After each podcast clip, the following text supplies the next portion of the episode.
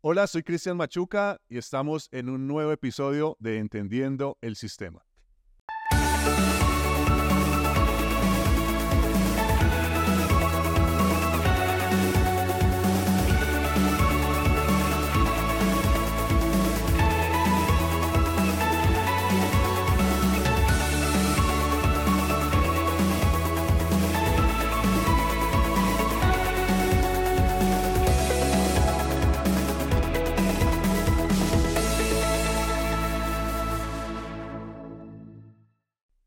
Y hoy estamos con un invitado muy especial en esta serie de educación política. Él es David Cote.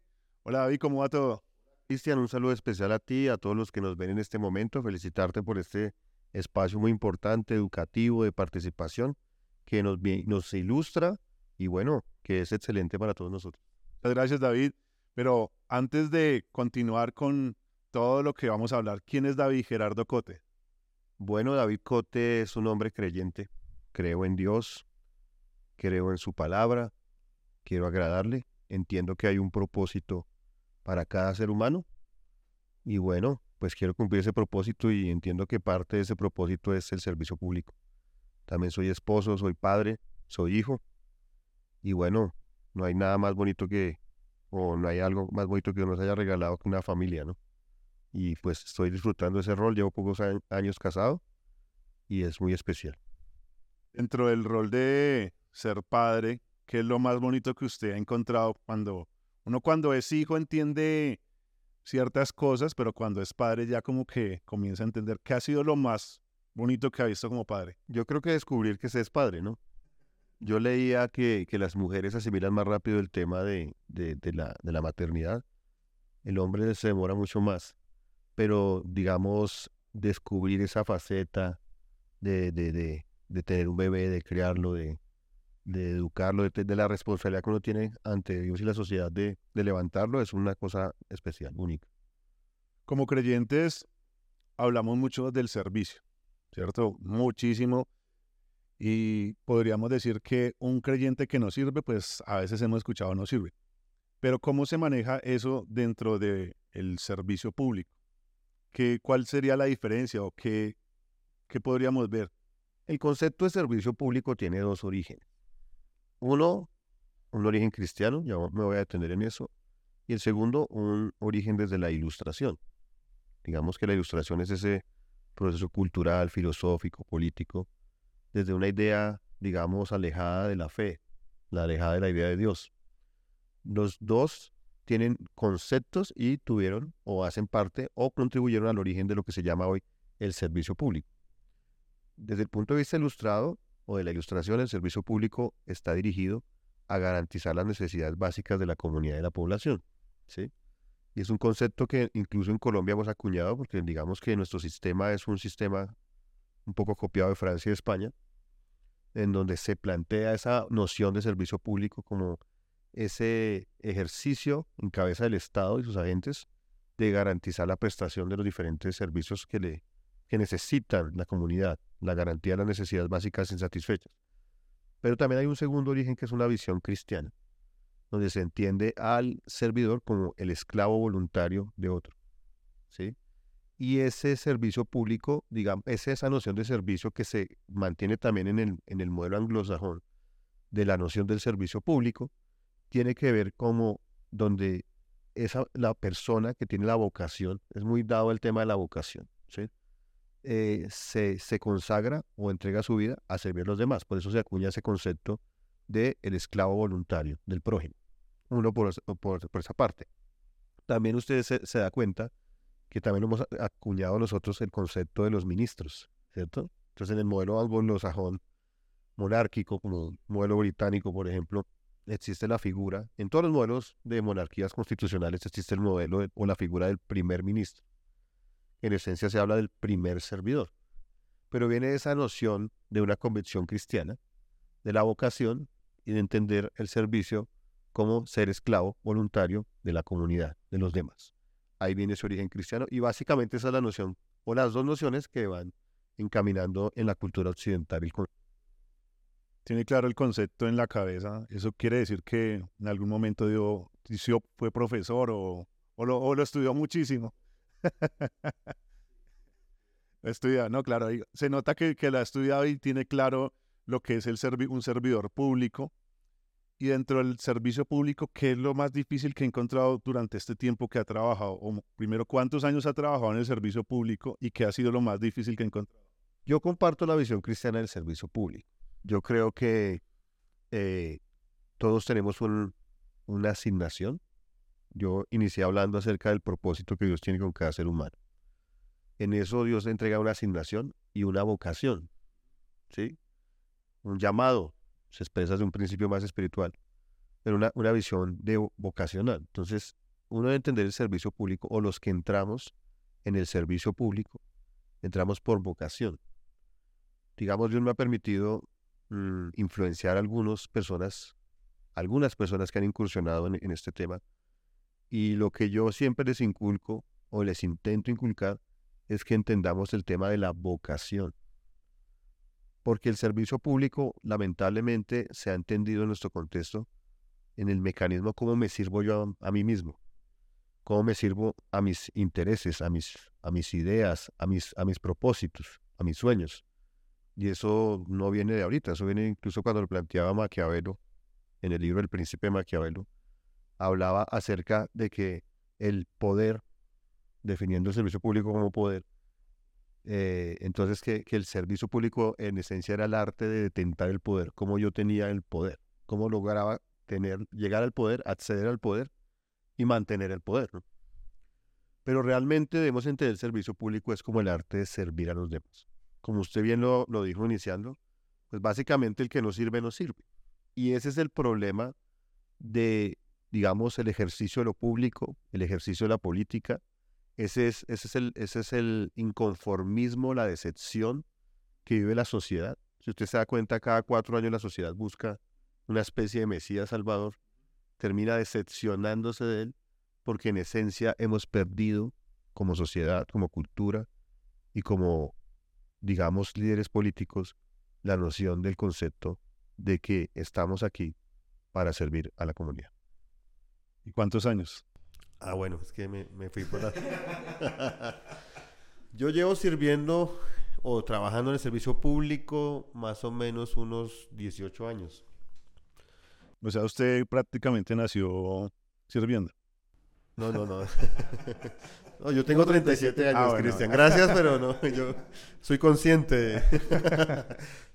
no, eh, digamos que sí me ha apasionado mucho, desde muy niño me, me apasionaban los temas públicos. Yo recuerdo que yo nací en un hogar cristiano bastante radical en sus inicios, siempre lo ha sido, pero digamos que éramos muy radicales en esa época en el sentido que mi papá no dejaba tener televisor en la casa para no contaminarse, bueno, elementos como esos. yo creo que usted... no, tenemos, tenemos, tenemos claro, claro.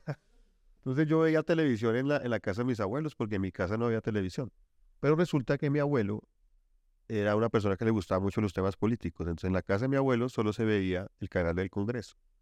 Entonces un niño de ocho años, lo que, la única posibilidad o oportunidad que tenía de ver eh, televisión era ver pues los debates del Congreso de la República. Y me tocó vivir, yo recuerdo mucho el debate que se le hizo al expresidente Samper, el juicio de indignidad por el tema del proceso 8000.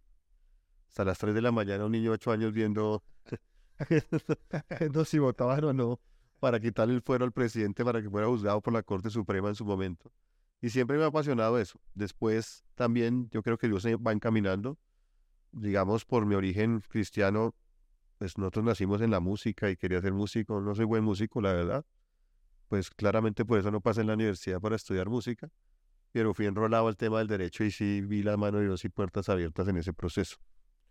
Entonces ha habido una pasión en ese sentido, también el tema de la docencia, y me ha apasionado ese tema. Entonces han sido, ahí ya entro más o menos unos 18 años cuando terminé la universidad, incursión en el, servicio público en, diferentes partes de, o, áreas o aristas del servicio público y pues hasta el día de hoy he estado enganchado en ese tema. Mm, ¿Ha sido fácil? Ya lo pregunté, pero vuelvo y insisto, ¿ha sido fácil el, el hecho de, usted utilizaba una palabra, esclavo? ha sido fácil ser, utilicemos esa palabra, esclavo en, ese sentido? No es fácil, no es fácil, porque eh, a veces también hay un elemento que es la distorsión del servicio, que es el servilismo. Y a veces uno puede caer en eso, hay que, hay que, tener, hay que tener muy bien definido el tema. Pero también uno tiene que entender y recordar la vocación.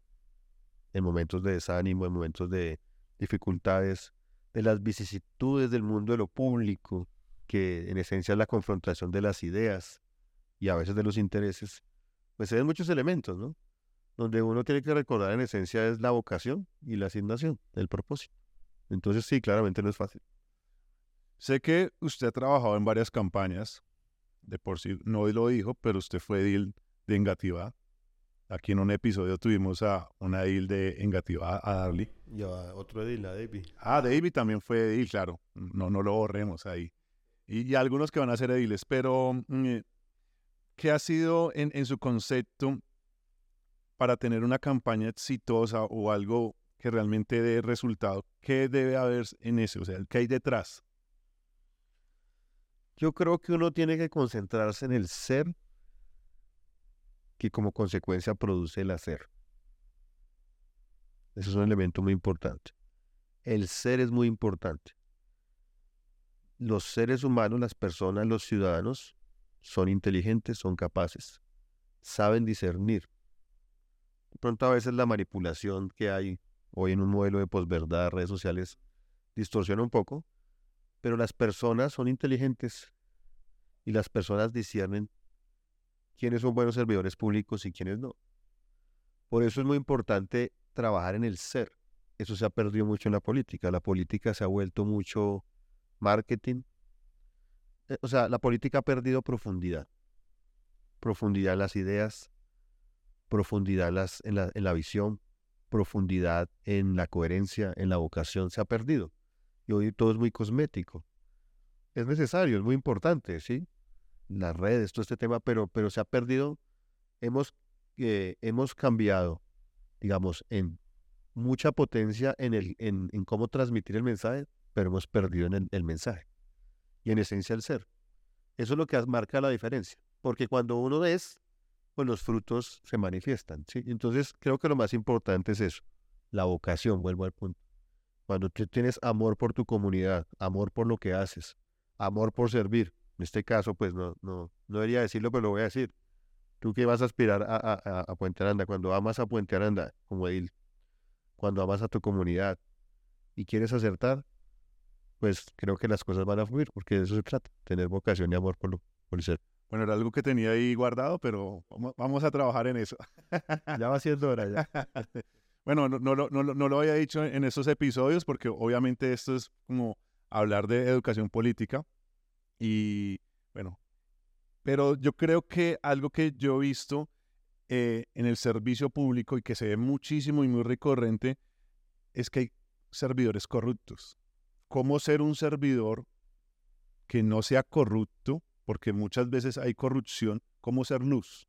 Lo que nos enseñan mucho en, como cristianos, hacer luz en, en medio de esos ámbitos tan difíciles que se mueven muchísimas cosas. Lo que pasa es que uno tiene que tener muy claro por qué ingresa al servicio público.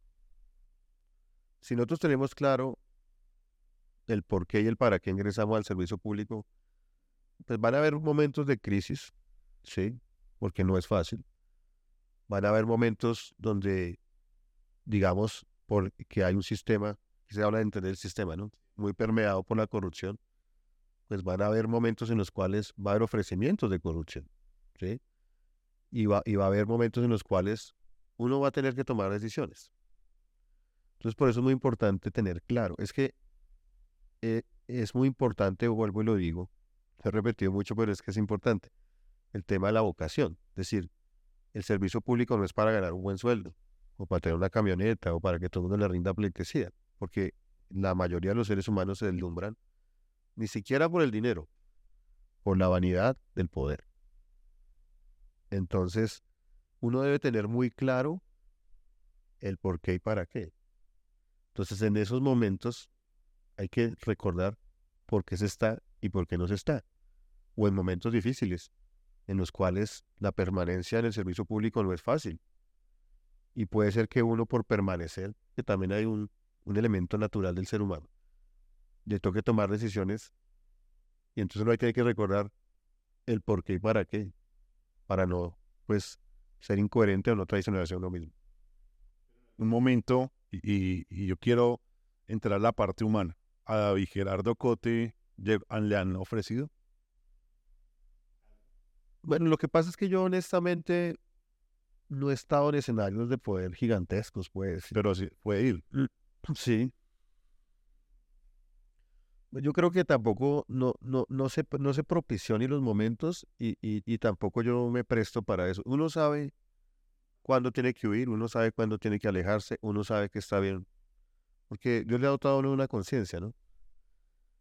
Pero de pronto sí me ha pasado escenarios en los cuales, eh, no un tema de corrupción, pero sí de pronto traicionar mis principios sería lo más fácil, lo más cómodo, sí, lo más beneficioso para mi proyecto.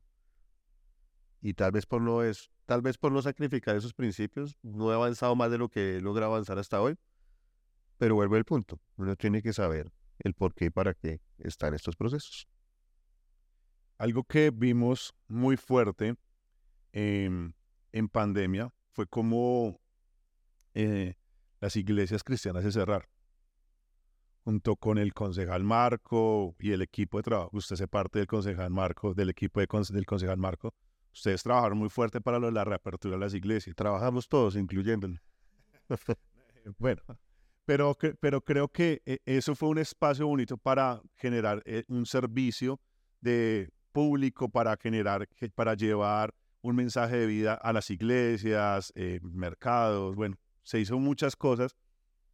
¿Cómo fue en manejar ese aspecto de toda la vida las iglesias abiertas y de repente se cierran desde la parte humana de David Gerardo? muy complejo, muy complejo. Yo pienso que si algo tengo anécdotas en mi vida que me generan alegría, me generan realización, fue la gestión que hicimos en la pandemia. Porque como usted lo dice, yo jamás había visto una iglesia cerrada. Digamos, vivimos en un sistema democrático de libertad, donde la libertad religiosa hay que reconocer que se respeta, por lo menos hace unos años atrás. Y pues mi generación no había visto, digamos, una persecución real o algo como eso. No, no es que estoy haciendo una persecución, pero me refiero que era lo más parecido y pues nunca hemos visto una iglesia cerrada. Yo para mí eso era absolutamente inconcebible. Y creo que para el equipo, para todos eso, porque pues algo que nos caracteriza a nosotros como equipo es amor por la obra del Señor y la iglesia cristiana. Creo que parte del por qué hacemos servicio público es para representar los valores, los principios y ejercer también su representación desde un escenario político. Entonces, eh, creo que esa, ese amor por la obra de Dios nos llevó a aprender de muchas cosas que no sabíamos. Temas de epidemiología, por ejemplo. hicimos unas capacitaciones, nos tocó estudiar mucho, eh, bueno, ejercer en, muchos frentes que nos permitió crecer, construir, avanzar, conocer. Eh, frentes en medios de comunicación, frentes en capacitación, frentes en lobbying, gestión política, frentes de análisis académico, frentes de acompañar a la comunidad en un momento donde había mucha incertidumbre y no se sabía qué iba a suceder. Entonces, en ese orden de ideas fue una de las experiencias más gratificantes de que, que he vivido en el servicio público. Es una pregunta que le hago reiteradamente a los que pasan por eh, este programa de Entendiendo el Sistema. Y es, ¿cree que la pandemia cambió la manera de hacer política en Colombia? Yo creo que van a pasar algunos años para que empecemos a entender la magnitud y profundidad de lo que significó la pandemia en Colombia. Y en, y en Colombia no en el mundo. Cuando usted lee libros de sociología, ¿sí? Eh, acerca de la cultura occidental, por ejemplo, usted se dará cuenta que hubo un, elemento diferencial entre lo que se llamó la modernidad de la Edad Media. Hubo tres, tres, hechos históricos que diferenciaron la Edad Media de la modernidad. Descubrimiento de América, ¿sí? Eh, la Reforma Protestante y lo que se llamó el Renacimiento. Esos tres hechos provocaron un nuevo, una, por decirlo así, una nueva era, llamada la época de la modernidad en el mundo. El hombre moderno. Hoy se habla del hombre posmoderno. El detonante fue la Segunda Guerra Mundial y la bomba nuclear. Que generó una cultura de pensamiento. Yo personalmente creo que la pandemia es otro hecho detonante que genera otra manera de pensar. Hoy, indudablemente, eh, tenemos una manera de pensar diferente. Hay retos diferentes, hay problemáticas diferentes. Por ejemplo, hoy está en el centro del debate de la salud pública las enfermedades mentales. Eso no era, no era, no era tan claro hace unos años. El tema de la digitalización.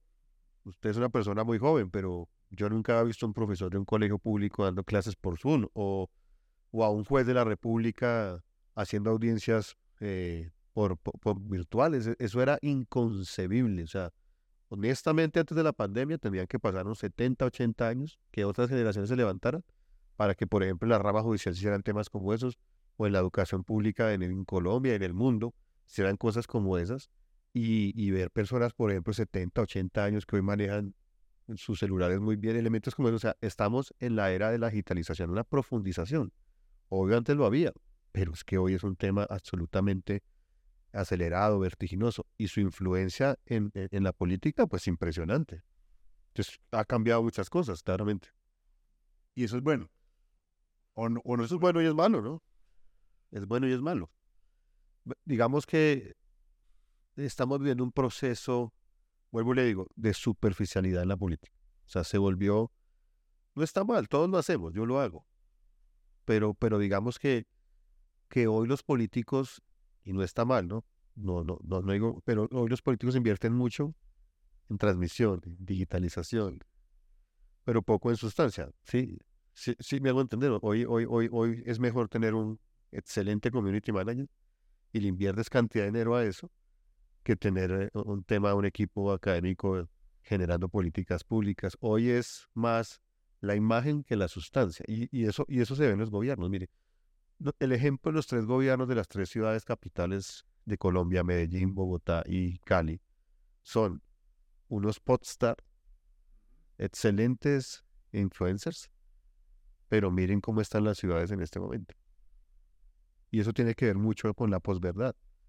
Lo que la gente cree o percibe a través de este aparato y no pues la realidad. Y es lo que estamos viviendo, por ejemplo, en Francia. Son elementos a analizar que, están distorsionando y eso tiene que ver mucho con un tema de pensamiento cultural y lo que estamos viviendo en esta época, ¿no? Bueno, podríamos decir una posverdad. Sí, tiene que ver con la posverdad. Bueno, David, muchísimas gracias por este espacio, pero no sé si quisiera dejar un mensaje final a aquellas personas que están viendo este episodio de Entendiendo el Sistema. Bueno, pues un saludo eh, para todos ustedes que son fieles seguidores de este interesante e importante programa de Entender el Sistema.